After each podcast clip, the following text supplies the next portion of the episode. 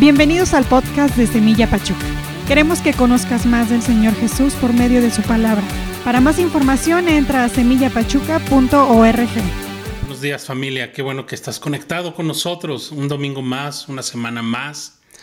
Bienvenidos cada uno de ustedes. Y si no tienes tu Biblia a la mano, este es, este es el tiempo para que puedas ir por ella, por una libreta, y así registrar lo que Dios quiere hablarnos el día de hoy. Y bueno, pues eh, siéntanse a gusto.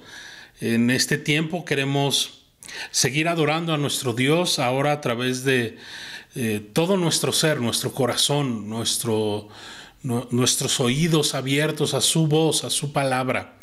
Entonces, em, pues eh, toma tu lugar y abre tu Biblia, por favor, en el Evangelio de Juan.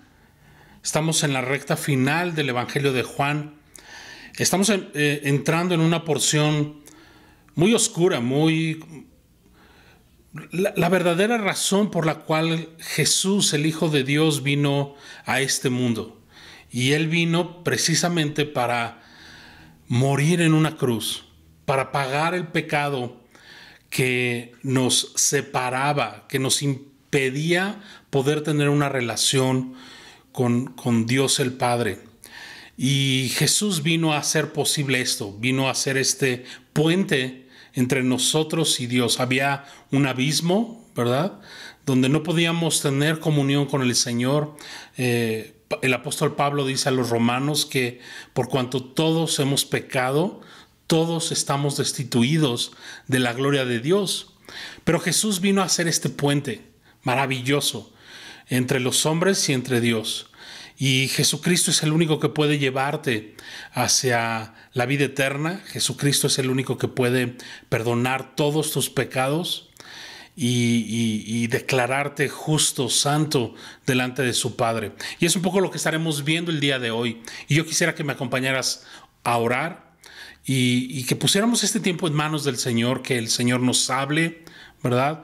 Y no pretendo que sea un momento sentimental, sino que más bien sea un momento espiritual, que el Espíritu de Dios hable a nuestro espíritu, a nuestro corazón, y que podamos, si, si necesitas rendir tu vida a Cristo el día de hoy, que sea el Espíritu Santo llevándote hacia Jesucristo.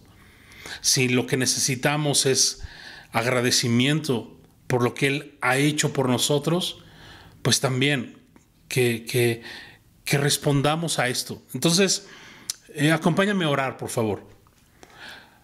Padre Celestial, gracias por esta oportunidad que tú nos das de poder estar conectados una vez más, Señor. Gracias por los medios que tú pones, por este tiempo, Señor. Gracias porque tú has sido fiel, Señor, desde el primer día que tú nos reuniste, Señor, eh, bajo, bajo tu voluntad, Señor bajo tu...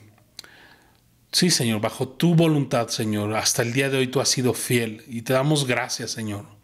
Gracias, Señor, porque, Señor, tú nos has revelado día con día por tu espíritu, por tu palabra, Señor, que tú nos amas, que tú quieres cargar el precio del pecado de aquellos que todavía vienen cargando, Señor, sobre sus hombros, sobre sí mismos y, esta deuda impagable que tenemos para contigo, Señor, tú la has, la has pagado, la has saldado, Señor.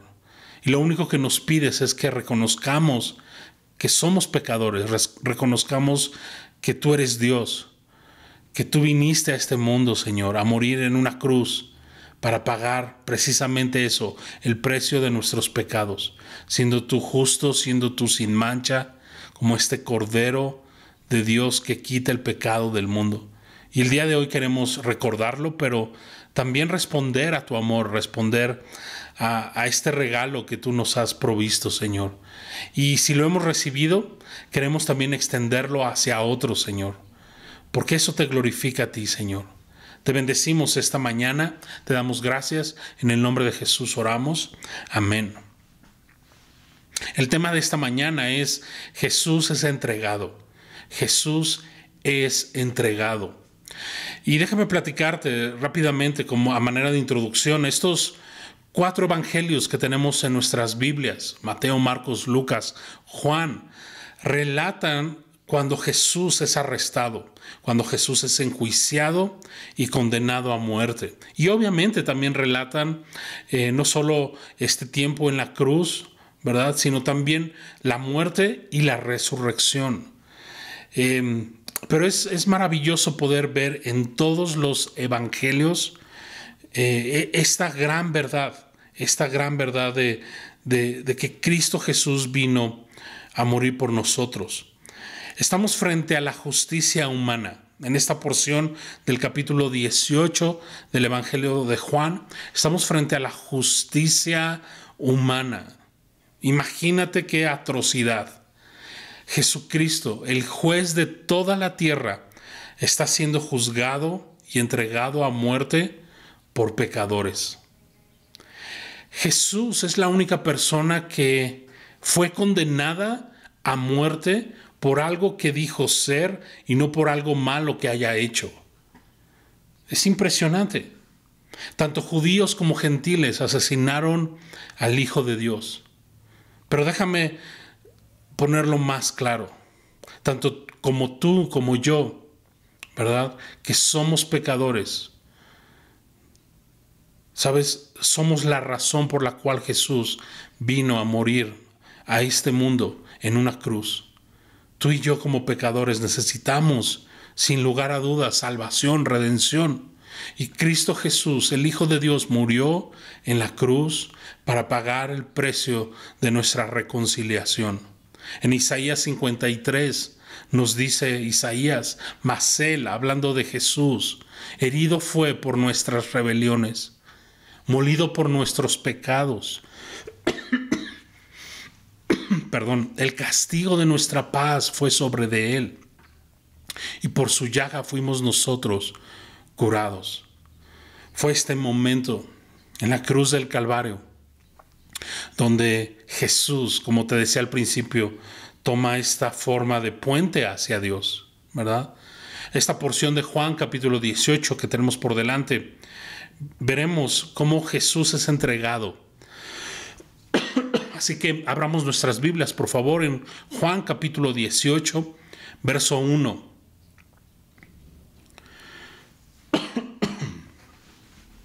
Perdón, dice así, habiendo dicho Jesús estas cosas, salió con sus discípulos al otro lado del torrente de Cedrón, donde había un huerto, en el cual entró con sus discípulos. Me llama la atención este lugar ¿verdad? Había un huerto, dice allí.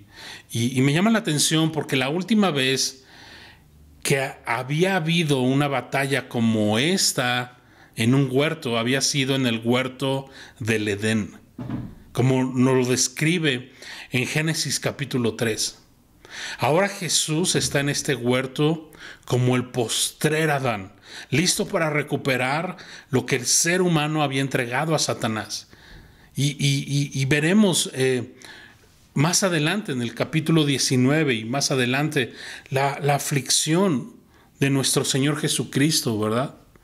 Pero acompáñame al verso 2, dice, y también Judas, el que le entregaba, conocía aquel lugar, porque muchas veces Jesús se había reunido allí con sus discípulos.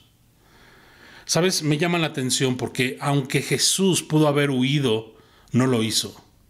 Jesús no estaba tratando de esconderse. Estaba por llegar el momento por, lo, por el cual Jesús había venido a este mundo.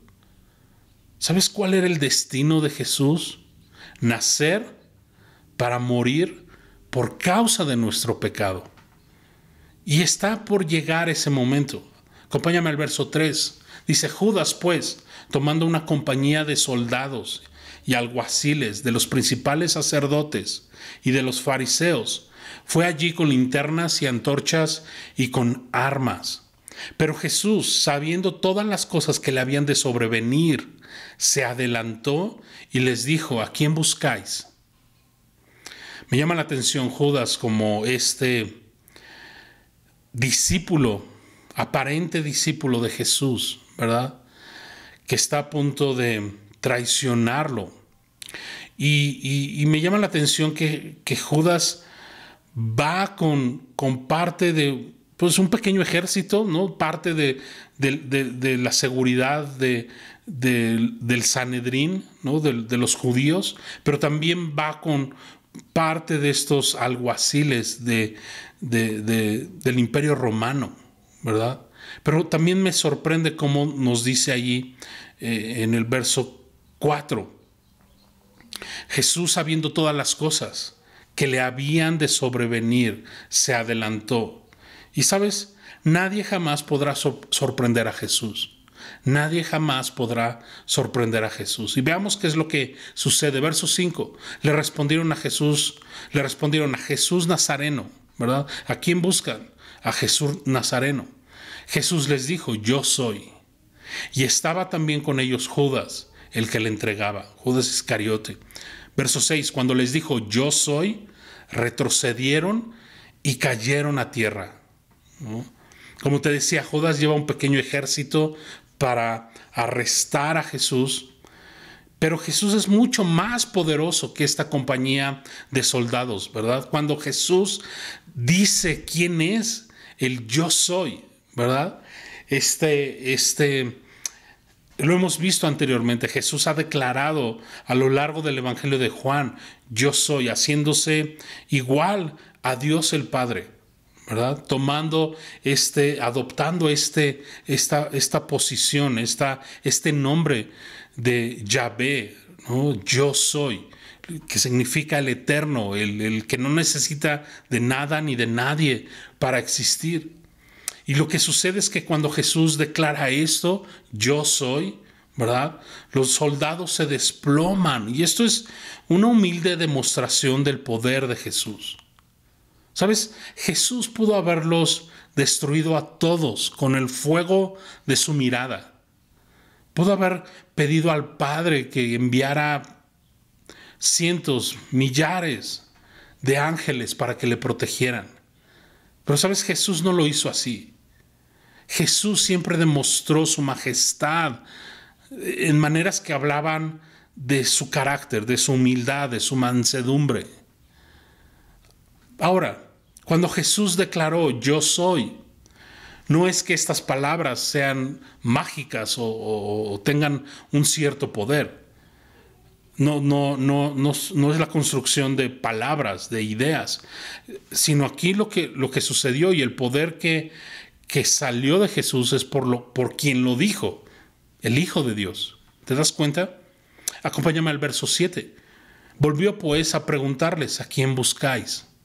Y ellos dijeron, a Jesús Nazareno. Respondió Jesús, os, he dicho que yo soy. Vuelve a, decirles esto, ¿verdad? Dice, pues si me buscáis a mí, dejad ir a estos. Hablando Jesús de sus discípulos. Verso 9, para que se cumpliese aquello que había dicho, de los que me diste, no perdí ninguno. Entonces Simón Pedro, que tenía una espada, la desenvainó e hirió al siervo del sumo sacerdote y le cortó la oreja derecha, y el siervo se llamaba Malco. Jesús entonces dijo a Pedro, mete tu espada en la vaina, la copa que el Padre me ha dado, ¿no la he de beber? Lo que vemos aquí es que Jesús va por su propia voluntad con este pequeño ejército que está aprendiéndole. ¿verdad? Jesús realmente no fue arrestado, si te das cuenta, sino que él voluntariamente se deja llevar para proteger a sus discípulos. ¿verdad? O sea, piensa un momento en esto. Si, si Jesús hubiera querido zafarse, ¿no? De esto que está a punto de suceder, pues él simplemente sigue diciendo, yo soy, yo soy, y, y ellos siguen retrocediendo y cayendo. ¿Te das cuenta? Pero no lo hace así Jesús. Jesús sabía exactamente hacia dónde iba y, como decíamos al principio, está en el punto eh, máximo, ¿verdad?, de su vida, de, su misión, el ir a la cruz del Calvario. Y, Jesús dice, si me buscan a mí, dejen ir a estos, ¿verdad? Y, sabes, me llama la atención porque es el mismo amor que llevó a Jesús a la cruz por todos nosotros. Jesús lo vemos protegiéndonos. Sabes, el Señor quiere protegerte, el Señor quiere cuidar de ti, quiere proveerte, quiere que seas parte de su familia. Sabes, cuando hablamos del cristianismo bíblico, no estamos hablando de una nueva religión, no estamos hablando de que sigas a uno de nosotros. Estamos hablando de que dejes que Jesús sea tu todo. Estamos hablando de que dejes que Jesús te proteja, te, te provea, te, te, te, te transforme, te llene de su amor, de su perdón. De eso estamos hablando. Este mismo amor que Jesús tenía por sus discípulos es el mismo amor que el día de hoy te tiene a ti y me tiene a mí. Por ese amor fue que Jesús fue a la cruz del Calvario. Decidió llevar nuestro juicio, ¿verdad? Nuestro, nuestro pecado. Él mismo eh, haciéndose eh, pecado por amor a nosotros, siendo inocente, siendo santo. La muerte de nuestro Señor Jesús fue un acto de amor real. Hay gente que, que, de pronto se cuestiona y dice, quiero una prueba de que Dios realmente me ama, ¿no? ¿Quieres una prueba de amor? Mira hacia la cruz. Allí encontrarás la máxima prueba de amor por ti. Pero también vemos, regresando al Evangelio de Juan, vemos cómo Pedro, ¿verdad? Reacciona de una forma totalmente irracional, totalmente carnal, ¿no? Ansioso de probar que él nunca negaría a Jesús, tratando de defender al Hijo de Dios, imagínate esto, ¿no? Y de pronto saca su espada, corta la oreja del siervo del sumo sacerdote, y, Jesús dice, hey Pedro, ¿qué estás haciendo? O sea, no se trata de, de, violencia contra violencia, de espada contra espada, porque el que saque espada, espada morirá. Y otra vez es como esta parte Jesús diciéndole, o sea, ¿crees que yo no pediría a mi Padre Celestial que me defendiera? Que mandara a sus ángeles que me defendieran? Claro, él mismo podría haber terminado con este pequeño ejército pero se tenía que cumplir de esta forma.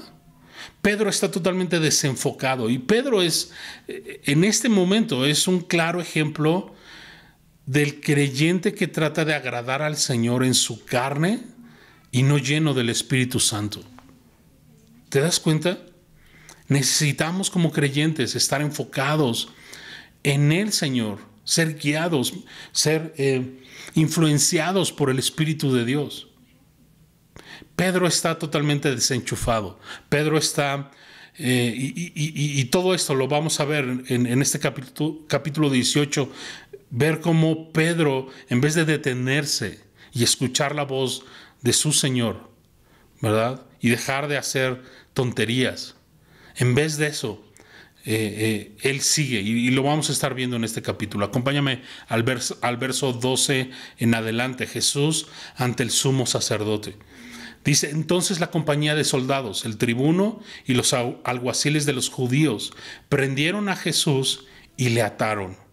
Y le llevaron primeramente a Anás, porque era suegro de Caifás, que era sumo sacerdote aquel año. Era Caifás el que había dado el consejo a los judíos de que convenía que un solo hombre muriese por el pueblo. Lo que está sucediendo aquí es que Anás no era el sumo sacerdote oficial. Eh, recuerdas, en, ese tiempo solo eh, debía haber un sumo sacerdote, ¿verdad? Y, este se cambiaba cada año, ¿no? Anás ya había sido eh, sumo sacerdote, pero como era suegro de Caifás, ¿no? O sea, imagínate, ahí todo estaba amañado, ¿no? todo estaba confabulado para que la, familia siguiera en el poder. Y, realmente Anás, digámoslo así, estaba eh, dirigiendo, gobernando eh, tras bambalinas. ¿no? Entonces, no solo, lo vamos a ver, no solo Jesús tiene un juicio eh, eh, con, con, Anás, Anás cuestionándole, sino también Caifás y, más, ¿no? lo veremos más adelante. Entonces, eh, veamos cómo el juicio de nuestro Señor desde el principio fue injusto, fue inconsistente. Jesús fue enjuiciado de noche, algo que era ilegal bajo las leyes en Israel. Muchas irregularidades. ¿Te suena de pronto esto? La injusticia que hay en nuestros gobiernos, en nuestros estados, en nuestro país. Es impresionante, ¿verdad? Pero aquí Jesús es 100% inocente. Pero Jesús, lo vamos a ver, fue sometido a interrogatorios, a torturas, a perjurio, sin pruebas, eh, fue llevado hasta la muerte desde cualquier perspectiva eh, legal. Fue atroz su sentencia. Jesús pasó por lo menos ante seis juicios distintos y ninguno de ellos pudieron comprobarle que fuera culpable. Incluso en algunos de estos seis juicios, algunos de ellos incluso lo declararon inocente. Veremos estos seis juicios rápidamente. El juicio sobre Anás, esto es lo, primero que acabamos de leer, ¿verdad? Este ex sumo sacerdote. Luego el juicio ante Caifás, el sumo sacerdote de ese momento, ¿verdad? Que Caifás fue quien contrató testigos falsos para que, para que atestiguaran en contra de Jesús. Otro juicio, el tercer juicio fue ante el, el concilio judío, el Sanedrín fue llevado a la cruz por temas religiosos y, tradiciones de, los judíos y no por algo malo que Jesús haya hecho. ¿no? Este fue el tercer juicio que Jesús enfrentó. El cuarto juicio, Jesús enfrentó un cuarto juicio ante Pilato. Pilato en ese tiempo era la más alta autoridad romana en, en el territorio de Israel. Los judíos llevaron a Jesús ante Pilato ya que eh, era la única forma de darle muerte, ¿verdad? Eh, quinto juicio que Jesús enfrentó. Después Pilato lo manda con Herodes, ¿verdad? Eh, Herodes fue gobernador de Galilea. Pilato lo lleva ante Herodes como un gesto de cortesía, ¿no? Y, más bien para lavarse las manos, ya que Jesús era de la religión de Galilea, ¿no? Entonces dice, bueno, pues que este problema lo tenga Herodes, ¿no? Que él es eh, gobernador de Galilea. Y entonces fue enviado. Y el sexto juicio que Jesús enfrentó, finalmente regresa a Pilato, ¿no? Y, aunque Pilato trató de, de, de no condenarlo a la muerte, incluso dijo, ok, bueno, pues denle algunos azotes y listo, ¿no? Porque Pilato no veía eh, la culpabilidad de la que se le acusaba. Él mismo declaró que era inocente, pero al final la presión social, la presión de los judíos, ¿verdad? Lo llevó a condenar a Jesús. Qué triste, ¿verdad? La palabra de Dios dice que el temor al hombre, ¿verdad? Te pondrá lazo y, literalmente, o sea, Pilato vio que era inocente Jesús, supo que era por, por amarguras, por celos de los judíos, ¿verdad? Y aún así lo condenó a la muerte. Qué tragedia. Pero veamos qué es lo que sucede. Aquí de pronto cambia un poco la, toma, ¿no? Y va dirigida hacia Pedro. Pedro de pronto lo vemos en el patio de, este sumo sacerdote de Anás. Verso 15 dice, y seguían a Jesús Simón Pedro y otro discípulo. Y este discípulo era conocido del sumo sacerdote y entró con Jesús al patio del sumo sacerdote. Mas Pedro estaba fuera, a la puerta. Salió pues el discípulo que era conocido del sumo sacerdote y habló a la portera e hizo entrar a Pedro. Entonces la criada portera dijo a Pedro, ¿no eres tú también de los discípulos de este hombre? Dijo Pedro, no lo soy. Sabes, creo que debemos aprender como creyentes debemos aprender, sin lugar a dudas, de esta porción. No solo verlo como algo que sucedió y lamentarnos, y, obviamente hay una parte de eso, pero creo que incluso debemos aprender. ¿Por qué? ¿A qué me refiero? Déjame, lo explico un poco mejor. Pedro en este tiempo, en este momento, trata de seguir a Jesús de lejos. Y sabes, no se le puede seguir a Jesús de lejos. Pedro y el otro discípulo no identificado trataron de seguir a Jesús de lejos y los resultados fueron devastadores. ¿Qué sería tratar de seguir a Jesús de lejos hoy en día como cristiano? Bueno, un cristianismo con un pie en el mundo y otro en el Señor. Un, un cristianismo tibio, eso sería tratar de seguir a Jesús de lejos, de lejos, sin comprometerse demasiado, no más como un simpatizante de Jesús que como un discípulo de Jesús. E, estas personas que obedecen a medias, ¿no? que, cuando les es conveniente, pues abren su Biblia y, tratan de, de, hacer lo que Dios quiere para ellos, ¿verdad? Cuando pueden, cuando tienen tiempo, cuando quieren. Eso es tratar de seguir a Jesús de lejos. Y sabes, nadie puede seguir a Jesús de lejos. La única forma de seguir a Jesús, eh, Jesús mismo lo dijo, niégate a ti mismo, toma tu cruz cada día y sígueme. Sabes, no hay otra manera de seguir a Jesús. En el verso 17 vemos esta, esta mujer, una criada, la portera, fue la primera persona que, que, que, Pedro le mintió, ¿verdad? A esta mujer acerca de su fe, acerca de Jesucristo. Una criada. Vemos cómo Pedro está cada vez tocando fondo y está descendiendo, ¿verdad? Pedro está lleno de contradicciones. O sea, ve a Pedro, fue muy valentón, ¿no? Eh, en la noche sacando su espada, hiriendo a uno de los de, de, las personas que venían para arrestar a Jesús. Pero poco a poco, ya en este momento, con esta criada, niega que conoció a Jesús. Y hay un temor en Pedro impresionante.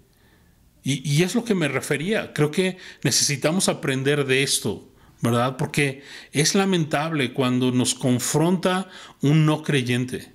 Cuando de pronto nos dice ahí en la oficina o, en la familia, algún familiar o algún amigo nos dice, pues no que eras cristiano. ¿Por qué estás de chismoso o de chismosa? ¿Por qué hay amargura en tu corazón? O, o, por qué eres así, o por qué estás diciendo mentiras, por qué estás engañando. Pues no que los cristianos no hacen eso, ¿sabes? Y ese es el resultado de tratar de seguir a Jesús de lejos. Tienes que decidirte, o sigues a Jesús de cerca, que es la única manera de seguirlo, o estás en el mundo. ¿Te das cuenta? El este discípulo, Pedro, por no obedecer al Señor, por no saberse vulnerable, por no confiar en su palabra, ¿verdad? Pedro está descendiendo y descendiendo y tomando decisiones totalmente irracionales, totalmente carnales. ¿Sabes? Si es muy triste que de pronto Dios permita y use a gente que no es cristiana para incluso disciplinarnos. Es algo muy lamentable. Verso 18 dice, y estaban en pie los siervos y los alguaciles que habían encendido un fuego porque hacía frío, y se calentaban. Y también con ellos estaba Pedro en pie calentándose. ¿Sabes? Y creo que aquí también hay una figura importante. Así como Pedro, ¿no? el que trata de seguir a Jesús de lejos, buscará calentarse con cualquier cosa en este mundo. Pero el creyente nunca podrá ser consolado por este mundo porque no pertenecemos a este mundo. ¿Te das cuenta? Pedro entró allí por palancas, ¿no? Al, patio de, de, de, de los judíos. Le está mintiendo a una criada acerca de su fe, acerca de su Señor. Pero no solo eso, sino que de pronto está juntándose allí, tratándose de, calentar con impíos. De pronto está acomodándose allí con ellos. Y, Pedro está tratando de consolar su corazón con estas personas. Personas que no son su familia, personas que no son, eh, me refiero a su familia en la fe, ¿verdad? Pedro está descendiendo y descendiendo en esta espiral, ¿no? Todo porque no ha puesto a Jesús en serio en su vida. Me recuerda al Salmo 1. ¿Tú recuerdas el Salmo 1? Bienaventurado el varón que no anduvo en consejo de malos. ¿no? Ni, ni, en silla de escarnecedores se ha sentado, ¿recuerdas? Sino que en la ley del Señor medita de día y de noche, etcétera, etcétera. Y Pedro está en todo lo, lo opuesto se está acomodando con, con los impíos. Incluso los otros evangelios nos, nos, narran que Pedro maldijo por temor a estos hombres. Y, cuando le preguntan, es que eres tú, tú conoces, tú eres Galileo, tú eres uno de los discípulos de Jesús, Pedro empieza a maldecir. ¿Sabes? Cuando no estás firme, puede, va a ocurrir lo mismo en el trabajo, con tus familiares, con tus amigos, empezarás a maldecir tu fe, empezarás a maldecir por ese temor que hay en tu corazón. Es necesario que tomes una decisión, que definas si realmente estás siguiendo a Cristo o no. ¿Te das cuenta? Y si lo estás siguiendo, necesitas hacerlo de cerca. Glorifícale a pesar de las consecuencias, a pesar de que en la oficina te digan aleluya o te digan como te digan. ¿Sabes? No puedes estar en ambos mundos. Necesitas definirte. ¿Sigues a Jesús o le menosprecias? ¿Te das cuenta? Verso 19. Veremos cómo Anás interroga a Jesús. Dice, y el sumo sacerdote, Anás, preguntó a Jesús acerca de sus discípulos y de su doctrina. Y, es muy interesante que en toda esta porción Jesús no menciona a sus discípulos para nada. ¿Sabes? Esto me habla de que Jesús los protegió hasta el final. Me encanta porque se vuelve a cumplir lo que la misma palabra de Dios dice, de nuestro Dios, y de nosotros mismos, que aunque nosotros fuéramos infieles, Él permanece fiel, fiel hasta el final. Verso 20, Jesús le respondió, yo públicamente he hablado al mundo, siempre he enseñado en la sinagoga y en el templo, donde se reúnen todos los judíos, y nada he hablado en oculto. ¿Por qué me preguntas a mí? Pregunta a los que han oído que les haya yo hablado. He aquí ellos saben lo que yo he dicho. Cuando Jesús hubo dicho esto, uno de los alguaciles que estaba allí le dio una bofetada diciendo, ¿así respondes al sumo sacerdote? Jesús le respondió, si he hablado mal, testifica en que está el mal. Y si bien, ¿por qué me golpeas? Anás entonces le envió atado a Caifás, el sumo sacerdote. Entonces, es impresionante la hipocresía, la, falsedad que hay en estos líderes religiosos, ¿verdad? Era el deber del sumo sacerdote llamar a los testigos primero. Y es lo que Jesús les está diciendo. Ok, me están enjuiciando ya y, y no hay testigos. ¿No? O sea, ¿qué onda con esto, no? Las protecciones legales básicas para los acusados bajo la ley judía no se siguieron en este juicio eh, de Jesús. Verso 25. Estaba pues Pedro en pie y vuelve a tomarnos, ¿verdad? A, a Pedro la escena. Dice, estaba pues Pedro en pie calentándose y le dijeron, ¿no eres tú de sus discípulos? Él negó y dijo, no lo soy. Es la segunda vez, ¿verdad? Uno de los siervos del sumo sacerdote, pariente de aquel a quien Pedro había cortado la oreja, le dijo, ¿no te vi yo en el huerto con él? Negó Pedro otra vez y enseguida cantó el gallo. Sabes, Jesús, cuando nos anticipa algo, nos advierte algo, es porque Él sabe que va a ocurrir. Él no está especulando. Cuando en la Biblia el Señor te dice algo y te advierte algo, no es porque porque a lo mejor va a ocurrir. No, es que si haces esto, no, si tú siembras en tu carne, vas a cosechar muerte. Esas son consecuencias. Si tú haces esto, vas a cosechar esto. ¿Sabes? Cuando el Señor te advierte, te lo advierte con conocimiento de causa. Y es lo mismo que sucedió con Pedro. Jesús le dijo, ¿verdad? En el tiempo que debería estar fortaleciendo, fortaleciéndose en Él, en su palabra, en sus promesas, estaba dormido, estaba distraído. Pedro confió más en, en, su propia valentía, en su propia bondad, en su propia piedad, diciendo, Jesús, yo daría mi vida por ti. Y, y Jesús dice, Pedro, o sea, si sigues en ese camino, me negarás antes de que me niegues tres veces, o sea, el, gallo va a cantar. ¿No? Pero, ¿sabes? Es impresionante cuando tenemos confianza en nosotros mismos. Cuando no confiamos en lo que la palabra de Dios nos dice. ¿Sabes? No te encuentres en este mismo camino de Pedro.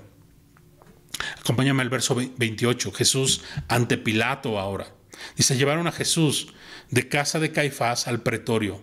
Era de mañana y ellos no entraron en el pretorio para no contaminarse y así poder comer la Pascua. El pretorio era esta parte donde ya estaban eh, los, los romanos, ¿verdad? Los gentiles. Pero me, me impresiona, es casi increíble la religión de los seres humanos. O sea, por un lado están queriendo asesinar a un hombre inocente, poniéndole falsos testigos, poniéndole falsa evidencia. Pero por otro lado, quieren diligentemente ocuparse en su religión. Es impresionante. Y sabes, lo vemos a nuestro alrededor en la sociedad. O sea, hay gente que se siente muy religiosa, ¿verdad? Pero son los mismos que van y asaltan los camiones, los, los transportes. Hay gente que se siente muy religiosa, pero son los mismos que se intoxican con drogas, con alcohol, lastimando a sus propios seres queridos. Y hay una hipocresía y una incongruencia en el ser humano. Pero eso sí, no me toques mi religión. Soy muy devoto de mi religión. Es una, es una falsedad. La religión es una vil mentira, cualquiera que ésta sea. Y déjame decirte algo. Yo he encontrado que las personas más religiosas pueden ser las más depravadas, porque tratan de, tapar, de cubrir su, su, su malévolo corazón con su religión. En vez de venir a la luz, de venir a Jesús, prefieren ser religiosos y seguir abrazando y amando las tinieblas. Y eso es lo que está sucediendo con, el, con estos líderes religiosos, con el Sanedrín, con los judíos. ¿Sabes? Una palabra para definirlos, hipocresía. Hipocresía. Tengamos cuidado.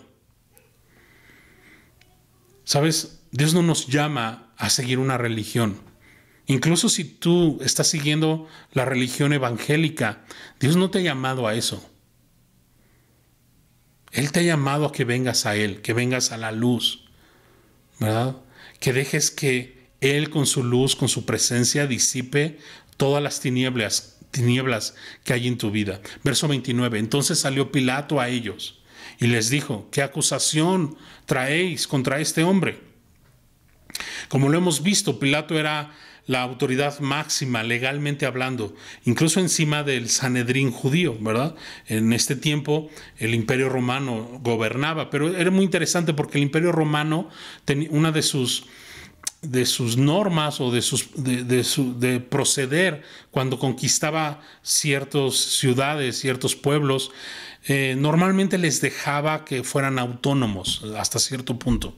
No, no, no, no trataban de colonizarlos o de, de, ¿no? Como otras, otras culturas, otras cosas que hemos visto en la historia, sino ellos respetaban sus costumbres, sus usos y costumbres de alguna forma, incluso eh, respetaban ¿no? Cierta, cierto liderazgo, en este caso en Israel, de los fariseos, de, del Sanedrín, y ellos respetaban un poco esa parte. Obviamente ya no podían sobrepasar la autoridad y los planes del imperio romano, ¿verdad? Pero entonces está Pilato y, de pronto es como, ok, bueno, e, e, eso es una cuestión de su religión, ¿no? Él, pensaba de esa forma, o sea, pues trátenlo de esa manera. Obviamente los judíos, ningún grupo fuera de, los romanos podía em, traer eh, muerte ¿no? a un acusado. Y por eso es que los judíos están viniendo hacia Pilato, ¿verdad? Y este, otros evangelios enfatizan el juicio de Jesús ante el Sanedrín judío. Juan está enfatizando este juicio ante la autoridad romana, Poncio Pilato. Verso 30. Respondieron y le dijeron, si este no fuera malhechor, no te lo habríamos entregado. Pues imagínate, las pruebas que estos hombres judíos traen ante Pilato es su propia palabra. ¿no? O sea, si no, no fuera malhechor, no te lo habríamos entregado. Esas son las pruebas, esa es la evidencia que tenemos contra este hombre. Es totalmente absurdo, ¿verdad? O sea, estos hombres están viniendo a Pilato sin pruebas, sin un juicio parcial, porque hemos visto que durante toda la noche Jesús fue enjuiciado por los, por los, em, por los fariseos, ¿verdad? Por las autoridades judías y que ellos mismos ya habían determinado cuál era su condena, y la condena era la muerte. Verso 31. Entonces les dijo Pilato, tomadle ustedes, vosotros, y juzguenle según vuestra ley. Y los judíos le dijeron, a nosotros no nos está permitido dar muerte a nadie. ¿No? Y Pilato prefería no tomar el caso porque él se dio cuenta que era un, momento de celos de parte de los líderes religiosos. Obviamente Pilato había ya escuchado la popularidad de Jesús ante el pueblo, ¿no? Pero mientras no hubiera revueltas, mientras no hubiera cosas que amenazaban al, al imperio romano, Pilato los iba a dejar, ¿me explico? Pero estos hombres religiosos, judíos, los fariseos, querían asesinar, ¿no? Querían tener con el, el, respaldo de Pilato para matar a Jesús. Verso 32. Para que se cumpliese la palabra que Jesús había dicho, dando a entender de qué muerte iba a morir. ¿Sabes la manera que Jesús murió? Eh, también cumpliría no solo sus propias palabras, ¿no? sino lo que había sido escrito del Mesías en el Antiguo Testamento. Jesús mismo dijo en Juan capítulo 3, verso 14, que el Hijo del Hombre sería levantado, ¿verdad? dando a entender de la muerte, del tipo de muerte en la que Jesús eh, estaría eh, dando su vida por nosotros. Lo que quiero decirte es que si los judíos hubieran tomado por un lado justicia por ellos mismos, pues hubieran tenido un problema ¿no? con el imperio romano, pero también eh, eh, los judíos, ¿verdad? En la ley, eh, llegaba a un punto donde el acusado, donde se le comprobaba ¿no? que era realmente malhechor, podían llegar a, a asesinarlo a pedradas. ¿no? Pero entonces no se cumpliría la profecía del tipo de muerte que Jesús hubiera muerto. ¿Te das cuenta? Verso 33. Entonces Pilato volvió a entrar en el pretorio y llamó a Jesús y le dijo, ¿eres tú el rey de los judíos? O sea, imagínate, estos hombres se lo están enjuiciando por hacerse llamar el rey de los judíos. Verso 34. Jesús le respondió, ¿dices esto ¿Dices tú esto por ti mismo o te lo han dicho otros de mí? O sea, Pilato está preguntando y Jesús está aclarando, ¿no? Hasta este punto Jesús le está dando incluso a Pilato la oportunidad de confesarle a, Jesús ¿no? como el rey de reyes, como el señor de señores. Sin embargo, Pilato empieza a injuriarle. Y ya desde este punto Pilato ya no es inocente. Verso 35, Pilato le respondió, ¿soy yo acaso judío? Tu nación y los principales sacerdotes te han entregado a mí. ¿Qué has hecho? Respondió Jesús, mi reino no es de este mundo. O sea, ¿quieres que te conteste? Mi reino no es de este mundo. Jesús diciendo, a mí no me, a mí no me interesa tu gobierno, ni el gobierno de los fariseos. Mi misión no es algo social, no es algo político, no es algo religioso. Es lo que Jesús le está diciendo. Mi reino no es de este mundo. Si mi reino fuera de este mundo, mis servidores pelearían para que yo no fuera entregado a los judíos. Pero mi reino no es de aquí. Sabes, el reino celestial ejemplificado por Jesús y la cruz está basado en el amor de Dios, en su sacrificio, en su humildad, en su justicia atributos que todos los creyentes deberíamos estar creciendo, ¿verdad? En amor, en sacrificio, en humildad y en justicia. Verso 37. Le dijo entonces Pilato, luego, ¿eres tú rey? ¿Sí o no? Respondió Jesús, tú dices que yo soy rey. Yo para esto he nacido y para esto he venido al mundo, para dar testimonio a la verdad. Jesús murió en la cruz del Calvario para dar testimonio a la verdad. Y dice Jesús, todo aquel que es de la verdad, oye mi voz. ¿Estás escuchando la voz de Dios? Verso 38. Le dijo Pilato, ¿qué es la verdad? ¿No? Entre líneas, Pilato está diciendo, bueno, la verdad es subjetiva. Cada uno tiene su propia verdad. Tú tienes tu verdad, los judíos religiosos tienen su verdad, yo tengo mi verdad, es lo que, lo que el mundo dice acerca de la verdad. Pero, ¿sabes? La verdad no es relativa. La verdad no es relativa. Si no, entonces no sería la verdad. La verdad es absoluta.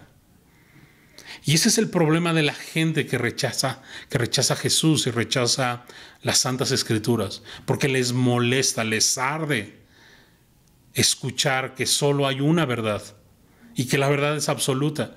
Pero, eso es, pero esa es la verdad. La verdad es absoluta. Le duela a quien le duela. Y la verdad no es un concepto, no es una filosofía. No es, no, la verdad es una persona, es Jesucristo, el Hijo de Dios. Y, y de pronto Pilato le dice que es la verdad.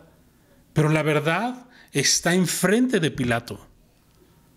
Si él hubiera humillado un poco su corazón ante Jesús, podría saber que estaba enfrente de la verdad. Y cuando hubo dicho esto, dice el verso 38, salió otra vez a los judíos y les dijo, yo no hallo en él ningún delito. Pilato le está declarando inocente. Ahora, Pilato amaba la mentira, como todos los que, los que hemos nacido en este mundo. Amamos la mentira, amamos las tinieblas. Pero hay un momento donde Dios se revela a nuestras vidas. Imagínate qué momento el de Pilato. Lo llevaron a Jesús para que lo enjuiciara. Pero este fue el momento que Dios escogió para Pilato y le dio una oportunidad para que él reconociera a Jesús como el Hijo de Dios. ¿Te das cuenta? Pero Pilato desaprovechó esa oportunidad. No, no pudo ver que estaba frente al autor de la vida, frente al creador del universo, frente al único que podía pagar sus pecados, el único que podía darle vida eterna. No fue capaz de humillar su corazón ante Jesús. Y sabes, mi oración es que el día de hoy ninguno de los que están escuchando, que están viendo esta, esta, esta, esta enseñanza, Mi oración es que ninguno de ellos pueda despreciar la verdad, sino que pueda recibir la verdad que es Cristo Jesús y venir a la luz. Esa es mi oración. Pero Pilato testifica y dice, yo no hallo en él ningún delito. En pocas palabras, inocente, no culpable. Jesús es inocente. Sabes, Pilato no vio ningún, ningún delito en Jesús. Ahora, ¿por qué fue crucificado entonces? Bueno, ya lo estaremos viendo, pero Pilato está declarando a Jesús inocente. Jesús, juzgado por un gobernador romano, y es declarado inocente. Y aún así fue llevado a la cruz. ¿Por qué? ¿Qué sucedió? Pues por esta justicia humana, ¿verdad? Versos 39 al 40. Pilato trata de liberar a Jesús, pero la multitud pide a Barrabás. Veremos estos, en estos dos versículos esto. Pero vosotros tenéis la costumbre, dice Pilato, de que os suelte uno en la Pascua. ¿Queréis pues que os suelte al rey de los judíos?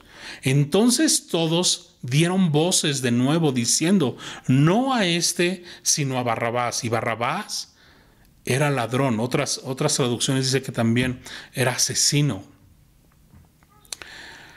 Sabes, es impresionante otra vez cuando las personas, en este caso Pilato, al ver la inocencia de Jesús, ¿verdad? Y no tomar una, una, una postura clara, determinante, y decir, señores, esto no puede ser, es, inocente, y si no traes pruebas contundentes, no lo pueden juiciar. O sea, Pilato estaba allí para eso. Pero, pero una vez más, ¿no? Cuando la Biblia dice, el temor al hombre te va a atar, te va, te va a poner un lazo. ¿Sabes? Cuando tú temes al hombre, no puedes, o sea, todas tus convicciones, todo, todo, todo lo que tú veas incluso va a ser incongruente, inestable. Eso es lo que le sucede a nuestros gobernantes el día de hoy cuando quieren gobernar para la gente. En vez de tener el conocimiento de que si Dios te puso allí, es porque Dios quiere que tú hagas justicia. ¿No? Por ejemplo. Y entonces Él trata de, de llevarlos a una democracia cuando no estaban en una democracia. ¿no? Era una dictadura esto. El imperio romano. Y de pronto lo pone a votación, casi casi, Pilato. Dice, bueno, quieren que le suelte a Barrabás y, de pronto la gente, la mayor parte de la gente dice, no, queremos a Barrabás, queremos, perdón, queremos que le suelte a Jesús y la gente dice, no, queremos a Barrabás. A pesar de que Barrabás, él sí era culpable. Ahora piensa un poco en esto. Muchos de los que están aquí gritando por Barrabás, Muchos de ellos vieron a Jesús obrando, vieron a Jesús teniendo misericordia de la gente, de ellos mismos. Muchos de ellos escucharon sus enseñanzas. Muchos de ellos, sus corazones fueron movidos. Escucharon sus parábolas. Pero sabes, estos eran fans de Jesús. Una vez más, no puedes seguir a Jesús de lejos. Porque un día le vas a negar. Incluso vas a blasfemar contra él y vas a pedir a Barrabás. No. Vas a preferir a un criminal. ¿Sabes lo que el ser humano necesita, cada uno de nosotros, es reconciliarnos con Dios por medio de la fe en Jesucristo? Ni la religión, cualquiera que ésta sea, ni la filosofía, ni la terapia, ni un cambio político, ni un cambio social o económico, ni de salud, ni la vacuna del COVID podrán cambiar la naturaleza pecaminosa del ser humano. Es como pensar que a un asesino múltiple, ¿verdad? Va a cambiar con un nuevo corte de cabello. Es así de absurdo. Necesitamos un cambio de naturaleza espiritual. Nuestro corazón, nuestro espíritu está muerto, está podrido. Solo el Hijo de Dios puede darnos vida, soplar vida en nuestro espíritu, resucitarnos, transformarnos. Solo Él puede hacer eso. El cristianismo bíblico no se trata de, de, ser buenas personas, de tratar de echarle ganas, de, de ser un buen vecino. Eso no es el cristianismo bíblico. Cristianismo habla de ser transformados interiormente por el Espíritu de Dios, por su palabra en nosotros. Lo que cada persona en este mundo, tus vecinos, tus familiares, la gente en la oficina, en la escuela, lo que necesita es un cambio de naturaleza espiritual. No necesita terapia, no necesita liberación, no necesita otro gobierno. Necesita a Jesucristo. Necesita nacer de agua y de espíritu. Necesita reconocer que son pecadores, que están muertos, pero recibir por medio de la fe el regalo de la vida eterna de Dios que es Jesucristo. Te es necesario nacer de nuevo. Siguen resonando las palabras de Jesús a Nicodemo, ¿verdad? Piensa en esto, el que nace solo una vez, morirá dos veces, la física y la espiritual, pero el que nace dos veces, la física, la biológica y la espiritual, morirá solo una vez. ¿Te das cuenta? Y solo así tendrás una verdadera esperanza en tu vida. No te lo imagines, Solo cree en Jesucristo como el Salvador, como el Señor de tu vida. Señor, te damos gracias por este tiempo, gracias por tu palabra. Señor, qué incongruencia es cuando el ser humano trata de ponerse en el en el trono del juez, eh, el lugar que solo a ti te corresponde. No hubo, no hubo tanta incongruencia en la historia de la humanidad como en este momento, el Hijo de Dios siendo enjuiciado. Señor, pero tú permitiste esto para que a través de tu sacrificio nosotros pudiéramos ser salvos. Y al final, Señor, eso es lo más importante.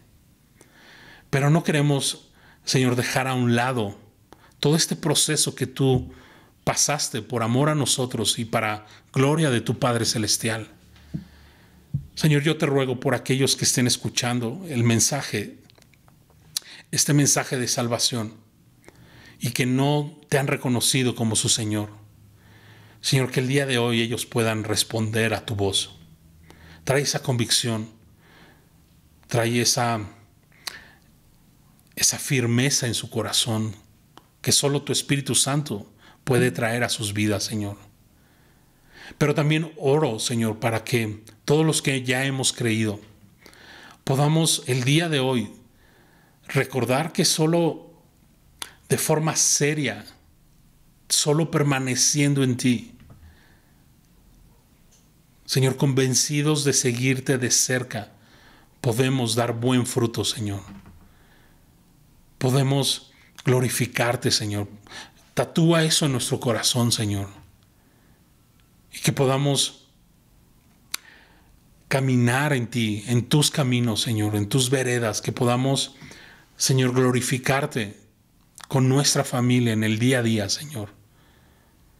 Señor, que, que, lo que tú oraste, lo que vimos la semana pasada en Juan capítulo 17, tantas cosas tan hermosas, Señor, que puedan ser una realidad en nuestras vidas, Señor.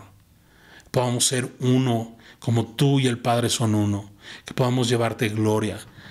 Señor, que podamos dar testimonio de ti a otros, Señor. Tantas y tantas cosas, Señor, en las que podemos y debemos enfocarnos, Señor. Permítenos, Señor, no autoengañarnos como Pedro, Señor, en esta porción. Que podamos seguirte de cerca, que podamos saber que te necesitamos en todo tiempo. Señor, que no podemos verte de lejos y tratar de hacer tu voluntad de esa manera. Permítenos, Señor, de no avergonzarnos de ti ni del Evangelio, porque es poder de Dios para salvación a todo aquel que cree. Gracias Señor por este tiempo. Te bendecimos, te adoramos Señor. Gracias Señor por tu bondad, porque aun siendo infieles, tú permaneces fiel Señor. No puedes negar de a ti mismo. En el nombre de Jesús oramos. Amén.